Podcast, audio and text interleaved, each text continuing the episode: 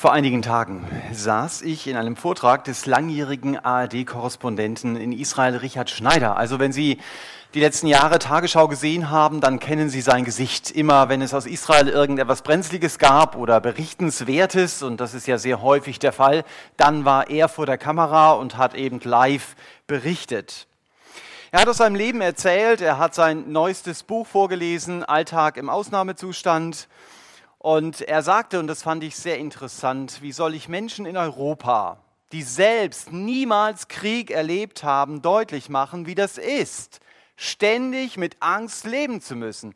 Ständig in der Angst leben zu müssen, neben mir könnte jetzt eine Bombe explodieren oder ich könnte von einer Rakete getroffen werden, wenn ich in der Nähe des Gazastreifens wohne oder was immer auch. Mir geht es heute Morgen ähnlich in der Themenreihe Was glauben Christen eigentlich geht es ja, wir haben es schon gehört, um das Thema von Gott gerettet. Aber wie soll ich deutlich machen, dass es die beste Nachricht, die es gibt? Gott rettet, denn in der Regel gibt es vielleicht auch für viele von Ihnen gar keinen Grund zu sagen, ich brauche Rettung. Denn wer gerettet werden muss, der ist in Gefahr.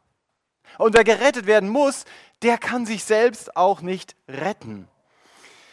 Und wenn wir das so hören, dann denken wir sehr oft, okay, das mag für andere zwar gelten, dass sie in Gefahr sind, wenn ich irgendwo auf dem Mittelmeer in einem Boot sitze und das geht unter, aber doch nicht für mich, der ich hier in Stuttgart in einem warmen Gemeinderaum auf dem Stuhl sitze. Und weil das nicht so einfach ist, zu zeigen, ich brauche Rettung, erinnere ich uns an die Waldbrände der letzten Wochen im Norden Kaliforniens. Auch das haben wir in der Tagesschau mitverfolgt. Besonders war ja der Ort Paradise betroffen. Fand ich interessant, vom Namen her nördlich von Sacramento. Insgesamt ist ein Gebiet verbrannt, das zwei Drittel so groß ist wie Berlin. 607 Quadratkilometer. Ungefähr 10.000 Häuser sind dabei vernichtet worden. Man vermisst immer noch 1000 Menschen. Von 83 Menschen weiß man bereits, dass sie durch das Feuer umgekommen sind. Es war das tödlichste und es war das zerstörendste Feuer, das Kalifornien je gesehen hat. Und das gibt es ja häufiger, Waldbrände in Kalifornien. Und durch die Trockenheit und die starken Winde hat sich das Feuer sehr schnell ausgebreitet, sodass eben viele Einwohner von Paradise und einem Nachbarort nicht mehr fliehen konnten. Sie wurden sehr schnell in diesen Flammen eingeschlossen. Und auch diese Menschen haben buchstäblich Rettung gebraucht. Das hat die Feuerwehr dann auch versucht. So viele Menschen wie nur möglich zu retten, aber ich sagte es schon, dass für 83 Menschen jede Hilfe zu spät kam und dass wahrscheinlich erst in einigen Tagen das ganze Ausmaß der Katastrophe deutlich werden wird.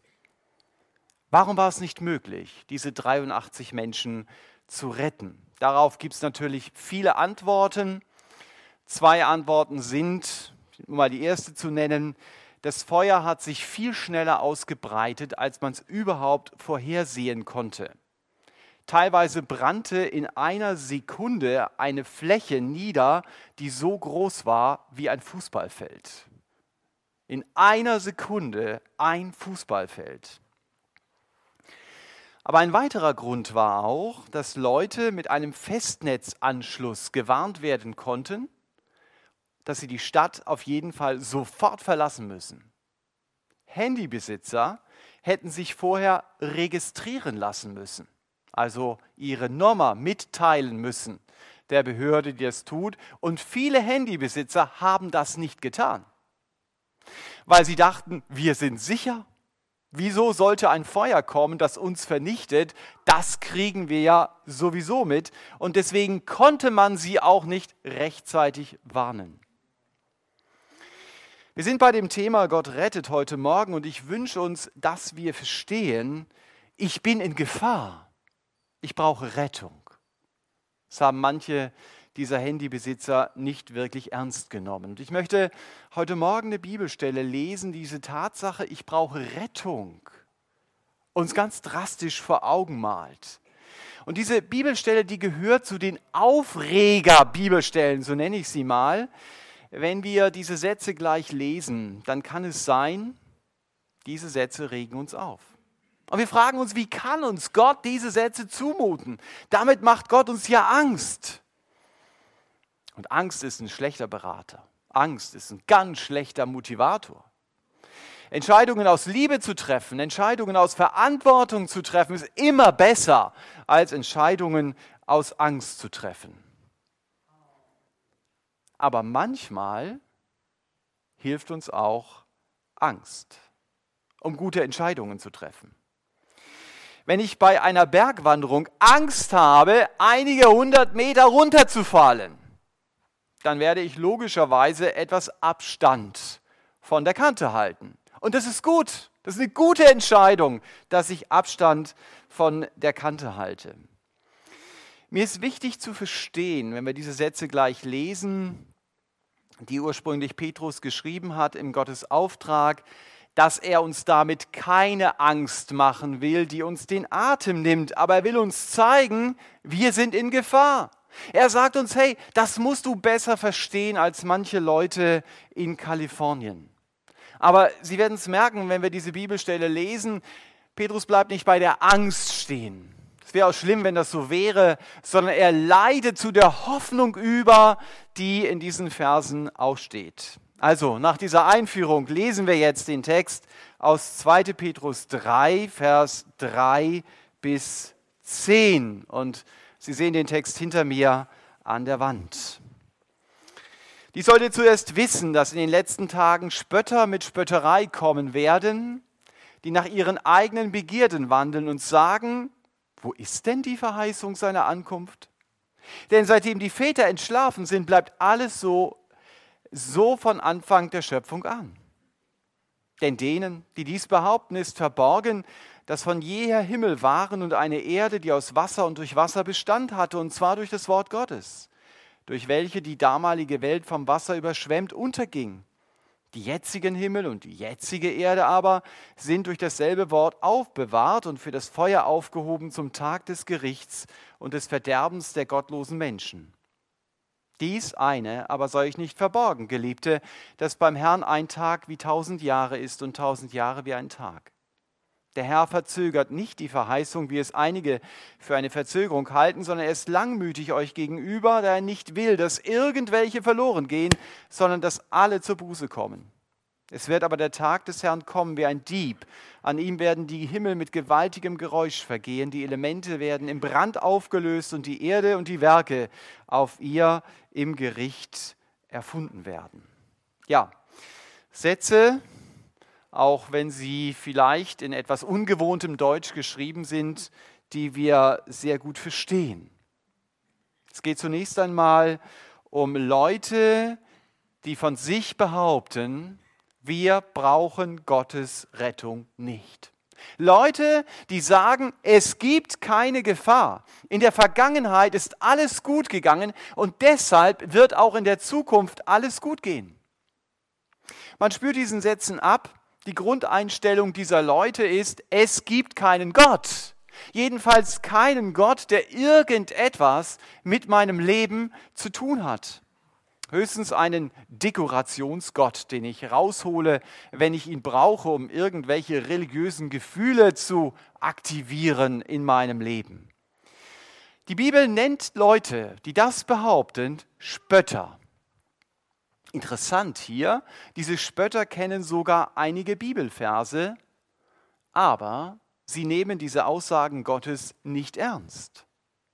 Vor allen Dingen deshalb nicht, so lesen wir es hier, weil sie nach ihren Begierden, wir könnten auch sagen Leidenschaften, leben wollen. Und wenn wir das so lesen, dann müssen wir uns fragen, ist das denn nicht typisch Mensch? So diese Behauptung, ich bin mein eigener Herr. Gott soll mir bloß nicht in mein Leben hineinreden. Es geht vor allen Dingen darum, dass ich Erfolg habe, dass ich Spaß habe und alles andere ist egal. Vor allen Dingen Gott ist egal. Die Leute, die Petrus hier vorstellt, wussten offensichtlich, dass Jesus Christus gesagt hat, ich komme sichtbar wieder auf diese Erde zurück. Und zwar nicht als Retter, so wie damals, sondern ich komme auf diese Erde zurück als Richter. Und diese Ankündigung, die ärgert die Spötter. Das spürt man diesen Zeilen hier ab. Das verdirbt ihnen den Spaß, weil sie Gott als den großen Spielverderber sehen und überhaupt nicht verstehen. Was heißt es, Gott will mein Retter sein? Es gibt etwas in uns, das uns immer wieder daran erinnert, und es gibt doch einen Gott. Auch wenn wir sagen, nein, das ist nicht so. Und das ist unser Gewissen. Es kann unser Gewissen sein, manchmal haben wir es auch totgeschlagen. Es zeigt, dass hinter unserer Lebensfassade eine ganze Menge Schuld liegt, die ich versuche zu verdrängen. Aber bei allem Versuch, Schuld zu verdrängen, merke ich, löschen, wie auf einem Computer, kann ich es irgendwie doch nicht. Manchmal gelingt es uns, unser Gewissen zum Schweigen zu bringen, manchmal aber auch nicht. Und dann muss ich es vielleicht wirklich so machen, wie unsere Leute, die uns hier in diesem Text vorgestellt werden. Ich greife nämlich offensiv Gottes Aussagen an. Und ich rede mir selbst und auch anderen ein, das kann man sowieso nicht glauben, was in der Bibel steht. Das ist doch totaler Blödsinn. Jesus hat gesagt, ich komme wieder. Aber mal ganz ehrlich, wer 2000 Jahre lang nicht gekommen ist, der kommt nicht mehr. Nach dem Motto, wie kann man eigentlich heute im 21. Jahrhundert noch so naiv sein und glauben, was die Bibel über das Ende der Welt sagt? Denn darum geht es in diesen Versen, die Petrus hier schreibt. Das ist doch rückwärts gewandt. Das ist doch Angstmacherei. Die Welt hat es schon immer gegeben und die Welt wird es auch immer geben. Basta. Das ist die Botschaft die in diesen Versen drin steckt, mit der die Spötter sich selbst und andere beruhigen. Fataler Irrtum, sagt Petrus hier. Er ruft in Gottes Auftrag dazwischen. Und er sagt, denkt doch mal über die damalige Welt, so nennt er es hier, vor der Sinnflut nach. Mensch, lern doch aus der Geschichte. Das ist das, was er versucht deutlich zu machen. Auch vor der Sintflut haben die Menschen sich selbst belogen. Und sie haben zu spät gecheckt, jetzt ist es zu spät. Petrus sagt, ihr Spötter, passt auf, dass euch nicht dasselbe passiert. Für alle, die mit der Sintflutgeschichte nicht so vertraut sind, die Sintflut war eine weltweite Flutkatastrophe, die die damals höchsten Berge mit einigen Metern Wasser bedeckt hat. Es gab keinen Zentimeter trockenes Land mehr. Und die Zeit damals stand unter der Überschrift, die finden wir einmal in der Bibel, die Bosheit der Menschen war groß. Und die Berichte, die wir lesen, lassen vermuten, Geld, Sex und Macht waren genauso wie heute die treibenden Kräfte in der Gesellschaft und auch im persönlichen Leben. Gott kam überhaupt nicht vor, außer bei einem Mann. Der wird uns dort auch vorgestellt. Das war der Noah. Noah war ein Mann, der eine Antenne für Gott hatte und nicht nur eine Antenne, sondern er hatte auch eine Beziehung mit Gott. Und deshalb konnte Gott ihm einen Auftrag geben. Und Gottes Auftrag war, baue eine Arche. Also ein ozeantüchtiges Schiff, das äh, über Hunderte von Tausenden von Jahren das erste Schiff sein sollte, das wirklich ozeantüchtig war. Ich kann mir vorstellen, was Noahs Zeitgenossen gedacht haben. Das Schiff, das keiner braucht.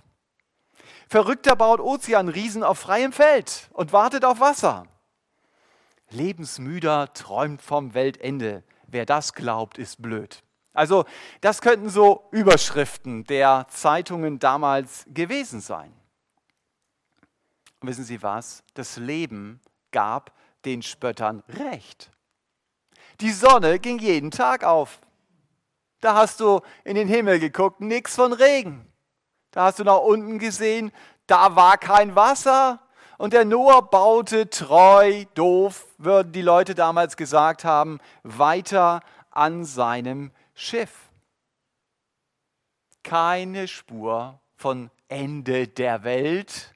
Das sind so die Depressiven, die das brauchen. Keine Spur von Gott wird richten. Noah stand völlig allein da.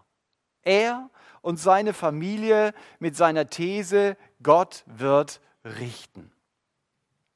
Für seine Zeitgenossen war diese Tatsache, Gott rettet, überhaupt nicht wichtig, weil sie überhaupt nicht sahen, ich betone es noch einmal, wir sind in Gefahr. Interessant finde ich, dass dann im Neuen Testament, im zweiten Teil der Bibel, Jesus Christus selbst diese Geschichte, die der Petrus hier anspricht, von dem Noah aufgreift. Und er sagt in Lukas 17 über diese Zeit von Noah, wenn ich wiederkomme, dann wird es genau so sein wie in der Zeit bei Noah. Die Leute aßen, tranken und heirateten, bis Noah in die Arche ging. Das sind ja gute Dinge. Das haben Sie heute Morgen vielleicht auch schon gemacht. Gegessen. Haben Sie nicht gesündigt. Getrunken. Geheiratet. Auch das darf man. Dagegen kann man nichts sagen. Aber wenn mein Leben sich nur noch um diese Dinge dreht und es mir nicht wichtig ist, dass Gott in meinem Leben die Marschrichtung angibt, dann habe ich den Sinn meines Lebens verpasst. Und das ist der Punkt, den Jesus hier versucht rüberzubringen.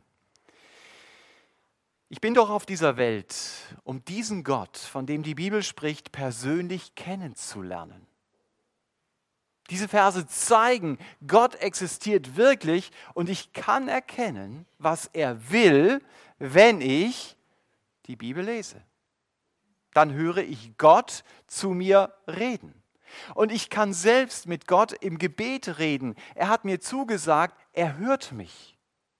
Ich kann erleben, wie Gott mich durch meinen Alltag führt, indem er mir zum Beispiel Gedanken in meinen Kopf gibt, von denen ich weiß, das sind jetzt nicht meine Gedanken. Darauf wäre ich nie gekommen. Diese Gedanken kommen jetzt von Gott. Gott redet zu mir. Das ist möglich. Wir haben das gehört in diesen Lebensberichten. Es ist möglich, in einer tiefen Beziehung mit Gott schon jetzt zu leben. Und Gott will diese tiefe Beziehung zu mir. Und deswegen sucht er ja den Kontakt zu mir. Er spricht mich immer wieder an. Wenn ich etwas von ihm lese, wenn ich von ihm höre zum Beispiel. Manchmal sagt Gott mir auch in so einer Veranstaltung wie heute Morgen, du, ich hab dich lieb. Bin auf der Suche nach dir. Antworte mir doch. Das ist Gottes Reden zu mir. Und so war Gott auch auf der Suche nach den Zeitgenossen von Noah. Gott wollte sie vor dem kommenden Gericht retten, aber sie haben Gott nur die kalte Schulter gezeigt. Sie hatten für Gott, das wird in diesen Versen deutlich, nur Spott übrig. Und die Geschichte der Sinnflut ging weiter. Eines Tages war es vorbei damit, dass die Sonne immer nur aufging und wieder unterging und nichts passierte. Plötzlich fing es an zu regnen. Und plötzlich vergeht dann auch diesen Spöttern das Lachen. Jesus Christus beschreibt in diesem 17. Kapitel des Evangelisten Lukas, was dann kommt. Als Noah mit seiner Familie in der Arche ist und die Tür zu ist. Das heißt so, ähm, kurz dort, da kam die Sintflut und brachte sie alle um. Dramatischer Satz. Brachte sie alle um. Das heißt, keiner hat überlebt. Absolut keiner, der nicht in dieser Arche war. Und als, zu, als, es zu regnen anfing, das haben die Leute vorher gar nicht so gekannt von ihrer Vegetation, davon müssen wir ausgehen, wenn wir die ersten Seiten der Bibel lesen, da begannen die Leute langsam zu begreifen, Noah hatte recht. Er hat uns gewarnt, aber wir wollten nicht hören. Nun ist es zu spät. Wir können nur ahnen, welche Dramatik in diesen Worten steckt. Die Sinnflut brachte alle um. Die Leute sind in Panik geflohen, auf die Häuser, auf die Hügel, auf die Berge, aber sie hatten keine Chance. Das Wasser kam immer näher und irgendwann mussten sie gegen die Wellen um ihr Leben kämpfen und schließlich gaben sie erschöpft auf, bevor sie dann im kalten Nass ihren unfreiwilligen Tod fanden. Warum erinnert uns der Petrus an diese Sinnflut? Weil es auch damals Leute gab, die für die Bibel nur Spott übrig hatten. Sie haben es nicht für möglich gehalten, dass die Welt untergeht. Sie konnten es sich nicht vorstellen. Das war ihr Hauptargument. Bis dann schlussendlich die Sinnflut kam und alle mit in den Tod riss. Und erst dann konnten es sich auch die letzten Spötter vorstellen, aber da war es zu spät. Und Petrus erinnert daran, weil er damit sagen will, genauso ist es auch heute. Es kann sich niemand vorstellen, wie soll denn das gehen, dass die Welt in Feuer untergeht. Vielleicht im Atomzeitalter noch etwas mehr vorstellbar als früher, aber insgesamt, die Erde wird verbrennen? Alles? Wie soll denn das gehen?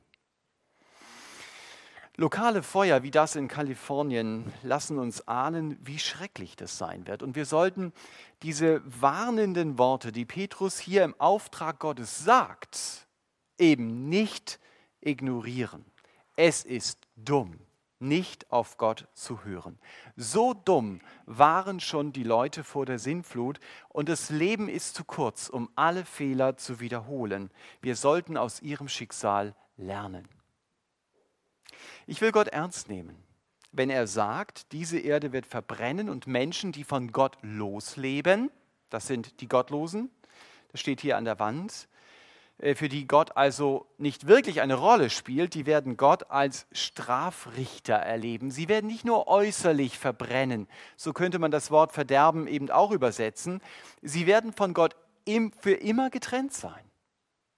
Kein Wunder, dass die Bibel diesen Zustand und diesen Ort Hölle nennt. Ich stelle die Frage noch einmal, warum redet Gott von solchen dramatischen Dingen? Denn er ist der eigentliche Autor dieser Verse. Will er mir Angst machen? Nein, ganz und gar nicht.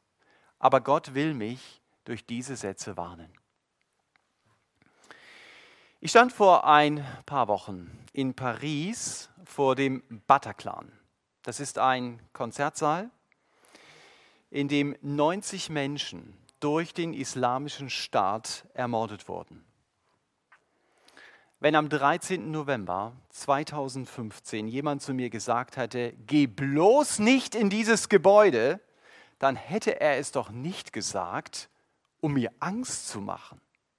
Nein, er hätte mich gewarnt, um mich vor diesen Verbrechern zu retten und ich wäre ihm dafür sehr dankbar gewesen. Und so macht Gott es auch. Gott sagt mir, was Sache ist, weil er mich retten will. Zur Zeit Noahs hat Gott durch Noah zu seinen Zeitgenossen geredet. Und zu mir redet Gott heute Morgen durch Petrus, um mich zu warnen. Ich gehe auf Gottes Gericht zu und ich habe in diesem Gericht nicht den Hauch einer Chance. Und dass Gottes Gericht noch nicht da ist, dass Jesus noch nicht zurückgekommen ist auf diese Erde, das hat einen wesentlichen Grund und der steht in Vers 9. Und der heißt, Gott ist langmütig. Man könnte das auch mit geduldig im Blick auf Menschen übersetzen. Das heißt, Gott hat einen langen Atem. Warum? Auch das beantwortet dieser Vers, weil Gott nicht will, dass Menschen verloren gehen. Das heißt aber auch, ich kann als Mensch für Gott verloren sein. Für immer. Mir ist es einmal als Jugendleiter passiert, dass ich ein Kind im Park verloren habe. Ich habe die Kinder in zwei Gruppen aufgeteilt und weil ich nicht gezählt hatte, habe ich übersehen, dass ein Kind fehlte. Und wir waren dann schon längere Zeit in unserer Unterkunft und dann fiel es beim Essen auf, wir haben ein Mädchen verloren, das da draußen jetzt irgendwo alleine in der Nacht umherirrt. Da wird einem schon ein bisschen anders zumute. Wir mussten dann die Polizei einschalten und das Mädchen irgendwo in Stuttgart zu suchen. Denn da, wo wir uns als Gruppen getrennt hatten, war die Kleine nicht mehr. Die Bibel redet viel davon, wir als Menschen haben Gott verloren. So wie dieses Mädchen die Gruppe verloren hatte und deshalb sind wir auch für Gott verloren. Das sagt dieser Vers. Deshalb sind wir von ihm getrennt. Wir leben komplett an dem Sinn vorbei, den Gott uns gegeben hat. Gott will, wir sollen eine tiefe Beziehung zu ihm bekommen, ihn wirklich als liebenden Vater kennenlernen. Und er will uns eine Hoffnung geben die Hoffnung, auf dieser Erde mit ihm zu leben, aber nicht nur auf dieser Erde, sondern auch, so haben wir es im ersten Lebensbericht gehört, die ganze Ewigkeit mit ihm zu verbringen. Gott will unsere ganze Freude sein. Das ist die Botschaft des Neuen Testamentes. Es ist Gottes Ziel, wir sollen glücklich sein. So sagt Jesus es selber in der Bergpredigt. Er fängt die Sätze immer wieder an. Glücklich ist wer? Glückselig ist wer? Das ist Gottes Ziel. Aber wirklich glücklich können wir nur dann sein, wenn Gott der Mittelpunkt unseres Lebens ist und wenn sein Wort der verbindliche Maßstab meines Alltags wird. Gott ist nicht automatisch der Mittelpunkt meines Lebens. Auch das ist in diesen Lebensberichten deutlich geworden. Ich muss einmal eine bewusste Entscheidung treffen. Jesus, du sollst ab heute der Herr in meinem Leben sein. Du sollst das Sagen haben. Dein Wille soll vor meinen Wünschen stehen. Und diese Entscheidung, die wird in unserem Text, den Sie da vorne sehen, Buße genannt. Das heißt so viel wie umdenken, umkehren. Ich gehe bisher in meinem Leben in eine Richtung und ich denke um, ich drehe mich um und ich gehe dann in eine andere Richtung. Nämlich in die Richtung, dass Gott ab jetzt die wichtigste Rolle in meinem Leben spielt. Buße heißt aber auch, ich sehe ein, ich gebe zu, dass ich bisher, als ich in diese Richtung gegangen bin, ohne Gott gelebt habe und dass ich vor Gott schuldig geworden bin. Das ist meine Schuld, dass ich Gott aus meinem Leben ausgeklammert habe und mich selbst in den Chefsessel meines Lebens gesetzt habe. Und diese Einstellung, die wird natürlich auch in meinem Alltag sichtbar. Manchmal hat mich vielleicht der Neid und der Zorn ganz fest im Griff. Oder mein Egoismus bestimmt mich. Oder meine Habsucht dominiert mein Denken. Oder in der Datenbank meines Gewissens gibt es ganz viele Einträge, die mir zeigen, ich bin vor Gott und auch an anderen Menschen schuldig geworden. Das können Symptome dafür sein, ich bin ohne Gott in meinem Leben unterwegs. Aber der Schwerpunkt unserer warnenden Verse, die wir hier gelesen haben, liegt nicht auf der Tatsache, du kannst vor Gottes Gericht nicht weglaufen. Nein, Petrus macht mir tonnenweise Hoffnung. Er macht deutlich, Gott rettet. Gott sagt nicht, ich habe dich verloren, weil du von mir weggelaufen bist und es ist mir ehrlich gesagt auch egal, wo du bist und wie du lebst. So ist Gott nicht. Gott will nicht, so haben wir es gelesen, dass ich verloren bleibe. Gott will, dass ich zu ihm umkehre. Und das mache ich, indem ich im Gebet zu Jesus komme und sage, Jesus, hier bin ich. Ich bringe dir meine Schuld und ich bitte dich, vergib mir meine Schuld. Natürlich muss ich es auch so meinen.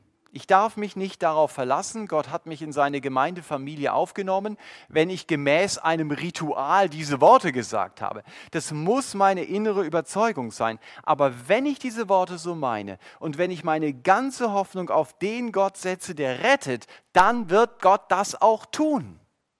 Das hat er in seinem Wort immer wieder gesagt. Darauf kann ich gehen. Das kann ich glauben. Er rettet mich davor, verloren zu gehen. Und er sichert mir tatsächlich zu, du darfst die Ewigkeit bei mir im Himmel verbringen. Und diese Zusage Gottes ist dann die entscheidende Sicherheit, die ich brauche. Dann kann passieren, was will. Ich weiß, mein Leben wird ein Happy End haben, weil das Glück bei und mit Gott niemals enden wird. Ich muss also im Gebet ehrlich mit Jesus über meine Schuld sprechen. So beginnt ein Leben mit Gott. Das ist immer der erste Schritt. Ich spreche mit Jesus, weil er derjenige ist, der vom Himmel auf die Erde gekommen ist, um mich zu retten. Und deshalb ist er natürlich auch mein Ansprechpartner. Natürlich ist es schön, in einigen Wochen zu singen, O du Fröhliche. Und dann gibt es diesen Lied, äh, diesen, diesen Vers, den wir ja immer wieder singen, Welt ging verloren, Christ ist geboren, freue dich, o freue dich, du Christenheit. Aber ich werde das nie in der Tiefe verstehen, was das für Jesus bedeutet hat, den Himmel zu verlassen und auf diese Erde zu kommen, aus Liebe zu mir. Das ist unfassbar dass er das getan hat. Das ist die zentrale Botschaft des Neuen Testamentes. Gott ist gerecht. Und deshalb kann er Schuld in meinem Leben nicht übersehen. Und deshalb habe ich keine Chance, mir eine Beziehung zu ihm auf irgendeine Art und Weise zu erarbeiten. Und deshalb kam Jesus auf diese Erde. Deshalb starb er an einem Kreuz, stellvertretend für mich. Er hat die Strafe für meine Sünde auf sich genommen. So bezeugt es mir die Bibel. Woher weiß ich das so sicher? Einmal, weil die Bibel es mir sagt. Aber Petrus sagt es auch weiter vorne in seinem Brief noch einmal bestätigend, Jesus hat meine Sünde auf das Kreuz hinaufgenommen. Das ist nicht etwas, was ich mir ausgedacht habe. Und dass das auch stimmt, das weiß ich, weil Jesus von den Toten auferstanden ist. Der Tod konnte ihn nicht festhalten. Unsere Schuld ist wie so ein Magnetfeld, das hält uns in der Trennung von Gott. Aber Jesus war sündlos. Er hatte nichts Schuldmagnetisches an sich. Und deshalb konnte Jesus von den Toten auferstehen. Und damit hat er uns bewiesen, wenn ich mich an ihm festhalte, wenn, dann rechnet Gott mir meine Schuld nicht mehr an. So sagt es mir die Bibel und so glaube ich das. Der Chor hat es uns sehr eindrucksvoll gesungen. Jesus tritt jetzt vor dem Thron Gottes für mich ein. Er gibt mir seine Gerechtigkeit und er nimmt meine Schuld dafür auf sich. Vielleicht könnte man es so vergleichen, es ist, als wenn zwei Leute heiraten. Der eine Ehepartner ist über beide Ohren verschuldet und der andere hat ein großes Vermögen. Bei Gütergemeinschaft gehen die Schulden des einen auf den anderen über. Der verschuldete Ehepartner hat zu Beginn der Ehebeziehung keine Schulden mehr. Ein ganz neues Gefühl. Und nicht nur das, er hat auch Zugriff auf das Vermögen des anderen. Und genauso darf ich es erleben, wenn ich zu Jesus komme. Jesus nimmt mir meine Schuld und er schenkt mir dafür seine Gerechtigkeit. Ich stehe vor Gott mit einer weißen Weste.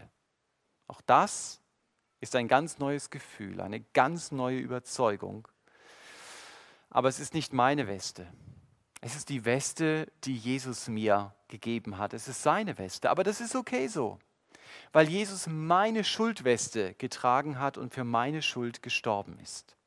Das heißt, Gott hat die Grundlage dafür geschaffen, dass ich wieder zu ihm zurückkommen kann. Und deshalb bin ich so erstaunlich reich gemacht.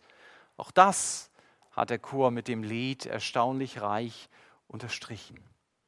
Ich betone es noch einmal, der Weg zurück zu Gott und zu seinem Reichtum wird hier mit Buße beschrieben. Also gebe deine Schuld zu, bekenne sie vor Gott und nimm sein Angebot an, dass Gott dir deine Sünde vergeben will. Gott kann das, weil die Schuld bei ihm durch Jesus bezahlt wurde. Trivialer Vergleich, wenn ich viel Geld hätte und jeden hier in ein hochklassiges Konzert einladen würde und schon mal Karten kaufe und sage, ich gebe euch Karten, ihr könnt da einfach reingehen, dann ist es immer noch die Entscheidung jedes Einzelnen, nehme ich die Karte oder nicht. Vielleicht sagen einige, also ich kann mir wirklich was Besseres vorstellen, als in ein Konzert zu gehen oder irgendwas anderes. Man muss die Karte selber annehmen und sagen, ja, das will ich, Dankeschön. Und dann erst habe ich Zutritt in diesen Konzertsaal. Bei Gott ist es ähnlich. Der Eintrittspreis ist bezahlt, aber er ist für mich nicht wirksam, wenn ich nicht sage, ja, ich will dieses Angebot annehmen. Das ist die Beantwortung der Frage, die der Nathanael am Anfang gestellt hat. Gilt das für alle? Gott hat gerettet? Nein. Es gilt für diejenigen, die es dann auch für sich persönlich annehmen. Ich kann als Mensch Gottes Eintrittskarte ungenutzt in den Papierkorb fallen lassen. Was mache ich mit der Eintrittskarte in die Beziehung zu Gott? Nehme ich sie an? Zum Schluss lenkt Petrus unseren Blick auf die Zukunft. Und er will uns hier deutlich machen, es ist so wichtig, dass wir uns Gedanken machen, auf welcher Seite stehen wir, wenn Jesus auf diese Erde zurückkommt. Stehen wir auf Gottes Seite oder sind wir verloren? Ewig von Gott getrennt. Denn nach dem Tod ist nicht alles aus. Da wache ich entweder in Gottes Gegenwart auf oder ich verbringe die Ewigkeit getrennt von ihm. Petrus sagt hier, wenn Jesus uns nicht schon vorher aus diesem Leben ruft, dann werden wir spätestens dann sehen, oder wir werden ihn spätestens dann sehen, wenn er sehr überraschend auf diese Erde zurückkommt. Wenn man ihn am wenigsten erwartet, dann kommt er wieder. Und Petrus verbindet das, das Kommen des Herrn Jesus, mit dieser Feuerkatastrophe. Und er sagt, diese Erde wird dann untergehen. So lesen wir es buchstäblich in Vers 10. Aber Gott, und das lesen wir hier auch, wird eine neue Erde schaffen. Und darauf kann sich jeder freuen. So endet dieser Textabschnitt. Ich hoffe, ich konnte Ihnen zeigen, wir als Menschen sind verloren, auch wenn wir das gar nicht so fühlen, auch wenn wir das verdrängen oder vielleicht sogar über Gottes Warnungen spotten. Wir brauchen Rettung vor Gottes Gericht. Und die bekomme ich nur, weil es stimmt. Gott rettet. Das ist unsere Hoffnung. Das ist unsere einzige Chance. Und deshalb lädt sie Gott heute Morgen durch sein Wort ein, zu ihm zu kommen. Die Voraussetzung ist, sie müssen erkennen, ich brauche Rettung. Sie müssen erkennen, ich bin verloren. Gott wartet darauf, ihnen zu vergeben, dass sie bisher ohne Gott gelebt haben. Gott hat Jesus für unsere Schuld sterben lassen, die ihr Gewissen belastet. Die Schuldfrage ist gelöst, wenn sie zu ihm kommen. Sie müssen nicht länger mit ihrer Schuld unterwegs sein. Gott will ihnen schon jetzt eine ganz tiefe Beziehung zu ihm schenken, die ihren Alltag verändert. Er will sie durch ihr Leben führen. Er will ihnen zeigen, dass Gott selbst für sie die Quelle echter Lebensfreude und Zufriedenheit ist. Und deshalb lade ich Sie ganz konkret ein. Nach dem Gottesdienst stehen hier vorne Mitarbeiter, die mit Ihnen beten, wenn Sie das möchten. Wenn Sie das erste Mal mit Gott sprechen wollen im Gebet, wenn Sie eine Beziehung mit ihm beginnen wollen oder vielleicht Ihre Beziehung wieder neu aktivieren wollen. Auch das haben wir in diesen Lebensberichten gehört. Denken Sie daran, es stimmt, was da steht. Gott will nicht, dass Sie verloren gehen. Er will, dass Sie Buße tun, also umdenken, umkehren und schon jetzt mit ihm leben und einmal ewig bei ihm sind. Es stimmt. Gott rettet. Aber ich muss mich auch retten lassen damit auch ich sagen kann und damit ich es glauben kann, ich bin von Gott gerettet. Amen. Ich möchte noch beten am Schluss mit uns. Herr Jesus, dafür wollen wir dir Dankes sagen, dass auch wenn ernste Worte in der Bibel zu lesen sind, es Worte sind, die bestimmt sind von deiner Liebe, dass du uns warnst dass du uns sagst, das kommt. Leute, nehmt es nicht auf die leichte Schulter. Danke für deine Einladung, dass wir zu dir kommen dürfen. Danke, Herr Jesus, dass du uns hilfst, hier auf dich zu schauen. Und ich möchte dich bitten für jeden, der merkt, das ist genau meine Situation. dass du den Mut gibst, vielleicht auch das Gespräch mit einem Mitarbeiter zu suchen und zu dir zu kommen. Herr, deine Einladung gilt. Danke, dass sie da ist. Amen.